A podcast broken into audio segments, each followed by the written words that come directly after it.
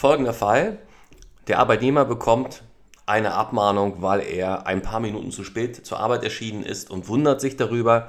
Der Arbeitgeber sagt dem Arbeitnehmer, wissen Sie was, wir wollen heute noch nicht so richtig darüber sprechen, aber lassen uns mal nächste Woche Dienstag über Ihre Arbeitsleistung und auch über Ihr Verhalten reden.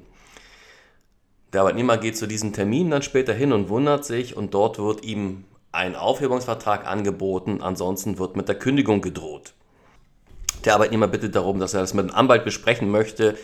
Nein, man sagt ihm, er müsse heute hier den Vertrag unterzeichnen, hat vielleicht noch eine Stunde Bedenkzeit und außerdem sei es so, dass eine Sperrzeit beim Arbeitslosengeld gar nicht in Betracht kommt, weil er es ja ohnehin, das schreibt da rein eine bestimmte Klausel, es ist eine betriebsbedingte Kündigung und damit ist alles in Ordnung und der Arbeitnehmer unterschreibt es und was passiert? Er bekommt später eine Sperrung beim Arbeitslosengeld. Das ist heute der Fall und heute soll es eben darum gehen, was ist zu beachten bei Verhandlungen um Aufhebung und Kündigung äh, im Arbeitsverhältnis. Ja, viel Spaß beim Zuhören. Rechtsanwalt Andreas Martin, Fachanwalt für Arbeitsrecht in Berlin. Ja, solche Fälle passieren sehr oft. Oft ist es so, dass der Arbeitgeber eine Entscheidung trifft und zwar, er überlegt sich, er möchte einen Arbeitnehmer loswerden und da wird nicht gesagt, wir haben hier 20 oder 30 Arbeitnehmer, jetzt suchen wir uns mal die sozialschutzbedürftigsten raus. Das passiert nicht so oft, sondern eher sagt man, Mensch, der Karl-Heinz Mayer, der macht immer Stunk und außerdem der arbeitet nicht mehr vernünftig, ist vielleicht auch ein bisschen zu oft krank, den werden wir jetzt mal irgendwie loswerden. So, das ist erstmal die Entscheidung und dann überlegt man sich, wie. Und das Wie ist oft so, dass man dem Arbeitnehmer die Lust nimmt, dort weiterzuarbeiten. Und das passiert dadurch, dass man ihn erstmal abmahnt. So, und ich hatte auch ab zu mal Situationen, wo dann gesagt wurde, ja, hier kriegen Sie die Abmahnung und ich möchte mit Ihnen gar nicht über die Abmahnung sprechen, einfach um ein bisschen Druck noch aufzubauen.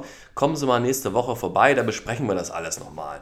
Und dann weiß der Arbeitnehmer schon, es ist hier schon problematisch, ja, manchmal wird noch dazu gesagt, dann reden wir mal darüber, ob wir und wie wir miteinander weiterarbeiten werden.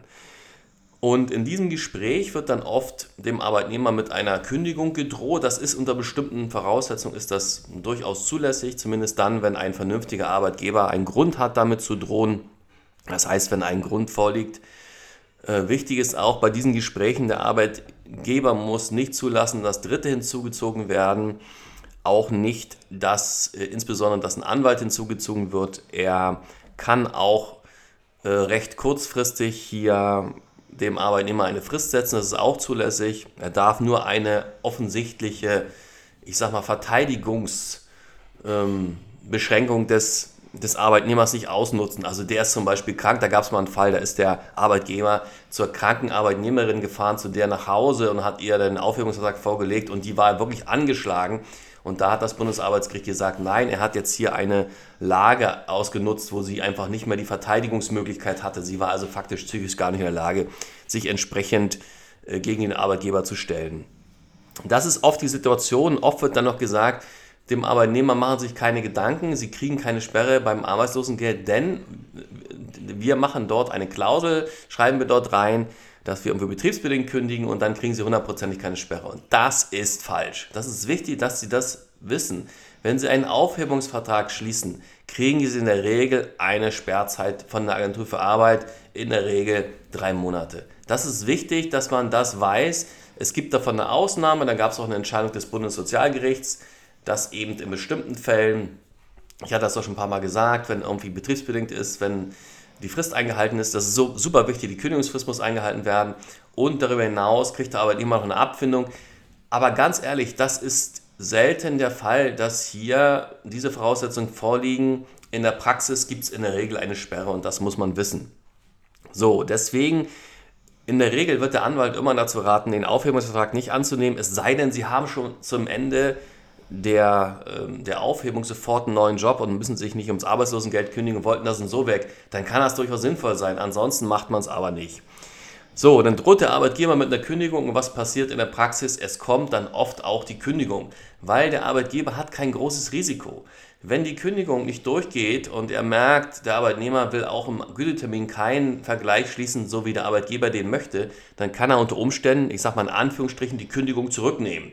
Und die Kosten sind erstmal sehr gering. Wenn er keinen Anwalt beauftragt, sind ihm keine Kosten entstanden. Er muss nicht bei einer Rücknahme und auch in der ersten Instanz generell nicht und außergerichtlich auch nicht, gemäß 12a Arbeitsgerichtsgesetz, keine Kosten der Gegenseite erstatten. Also er muss nicht den Anwalt der Gegenseite dann zahlen, wenn er zurücknimmt oder wenn er verliert. Das heißt, solange wie er sich da selbst nicht ähm, einen Anwalt nimmt, den er bezahlen muss, sind die Kosten für ihn sehr gering. Und das wird oft gemacht. Ähm, dem Arbeitnehmer ist grundsätzlich zu raten, immer im Zweifel lieber die Kündigung in Kauf zu nehmen, da gibt es keine Sperre und er hat eine gute Möglichkeit, auch erheblich noch mehr auszuhandeln, wenn er Kündigungsschutzklage einreicht. Ob die Klage nun immer über einen Anwalt erfolgen muss oder ob man gegebenenfalls auch selbst über die Rechtsantragsstelle klagt, das funktioniert in Berlin zum Beispiel beim Arbeitsgericht Berlin recht gut. Das geht auch, das kann man auch machen. Das ist eine Entscheidung, die muss der Arbeitnehmer dann treffen. Wenn ich zwei Jahre dabei bin und arbeite in Teilzeit und kriege 2000 oder sagen mal 1000 Euro netto, dann brauche ich mir keinen Anwalt nehmen. Das macht keinen Sinn. Da zahlt man im Endeffekt mehr für den Anwalt, den man ja selbst tragen muss, dessen Kosten, ja, die man nicht erstattet bekommt, als ähm, als wenn man ähm, sozusagen selbst klagt. Und das Selbstklagen ist gar nicht so schwer. Durch diese Rechtsantragsstelle, da, wenn man dorthin fährt, wird die Klage fertig gemacht, man kriegt den Gütetermin dann und dann verhandelt man und dann sieht man schon, ob die ganze Sache funktioniert oder nicht. Und oft funktioniert es. Ich sage mal, wenigstens in 60, 70 Prozent der Fälle werden in solchen Verfahren Abfindungen gezahlt, obwohl, da hatte ich auch schon einen Artikel drüber gemacht, es gibt keinen Anspruch auf Abfindung in den meisten Fällen, aber der Arbeitgeber hat oft schlechtere Karten im Verfahren und kauft sich faktisch mit dieser Abfindung das Prozessrisiko ab. Ne? Also er sagt im Endeffekt, bevor ich verliere, zahle ich doch mal lieber die Abfindung. So, das heißt, Kündigung ist die bessere Variante in den meisten Fällen. Was jetzt nicht sinnvoll ist, manchmal ist es so, wenn jetzt vielleicht vorher es etwas anders gelaufen ist, dass der Arbeitnehmer dann nach der Kündigung anfängt mit dem Arbeitgeber zu verhandeln. Und das halte ich für, für sehr, sehr, ich sag's mal, ja, nicht besonders intelligent, weil das Problem ist, für den Arbeitnehmer läuft die Frist. Er kann diese Verhandlung durchaus machen, wenn er die Klage schon eingereicht hat. Wenn er die Klage noch nicht eingereicht hat, dann ist es manchmal so, dass Arbeitnehmer, die vielleicht nicht die Kenntnis haben von dieser Frist oder glauben, die Frist wird durch Verhandlungen gehemmt oder durch ein Schreiben gehemmt, dass diese faktisch die Frist versäumen und dann ist alles vorbei. Dann wird der Arbeitgeber nichts mehr zahlen. Wird nichts mehr zahlen, wird sich nicht mehr auf irgendwelche Zugeständnisse einlassen.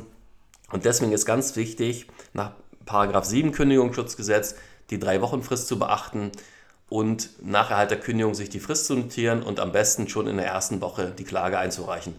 Und dann, wenn es über einen Anwalt läuft, macht ohnehin der Anwalt die Verhandlungen. Meistens im Gütetermin gibt es dann einen Vergleich mit einer Abfindung oder wenn man selbst klagt, dann kann man durchaus auch den Gütetermin abwarten, weil der Richter meistens dann eine Art vermittelnde Rolle hat und auch ein bisschen Druck auf den Arbeitgeber ausübt, ist die Verhandlungsposition des Arbeitnehmers im Gütetermin, selbst wenn er allein ist, besser, als wenn er sozusagen face-to-face -face mit dem Arbeitgeber verhandelt, nachdem er die Klage eingereicht hat und bevor der Gütetermin ist.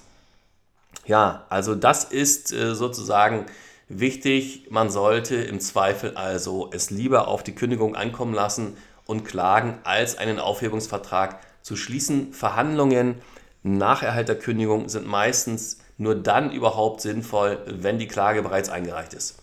Vielen Dank fürs Zuhören und ein schönes Wochenende.